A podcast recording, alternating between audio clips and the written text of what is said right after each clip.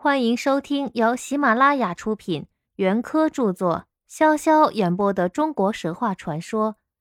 今天我将为大家演播中国神话传说正文的第五十八章：皇帝杀蚩尤。被活捉住的蚩尤首领，像这种万恶的元凶，皇帝当然不会宽恕他的，所以马上就在涿鹿将他杀掉。杀他的时候，怕他逃跑，还不敢把他手脚上的枷铐马上除去，直到已经将他杀死了，才从他身上摘下血染的枷铐。枷铐抛掷在大荒之中，这枷铐顿时化作了一座枫林，每一片树叶的颜色都是鲜红，那便是蚩尤枷铐上斑斑的血迹，直到现在还在诉说着他的怨恨。把蚩尤在涿鹿杀掉，这是一种说法；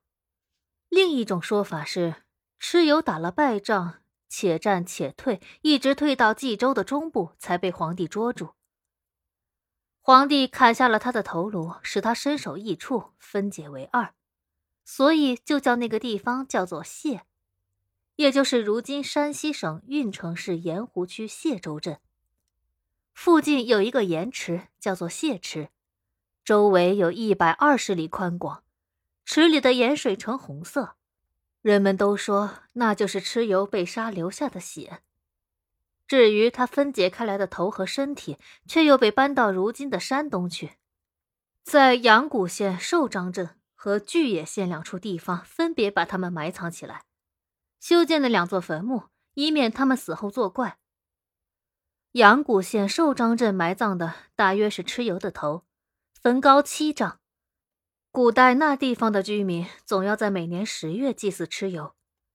据说在这时候，往往有一道红色的雾气从蚩尤坟墓的顶上冲出来，直达云霄，好像悬挂着一面旌旗。人们叫它蚩尤旗。大家都知道，这失败的英雄还不甘心他的失败，还在那里愤恨不已，怨气冲天呢。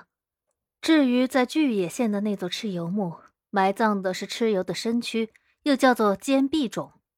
大小和阳谷县寿张镇的差不多，却没什么灵怪。今天的演播到这里就结束了，我们下期再会。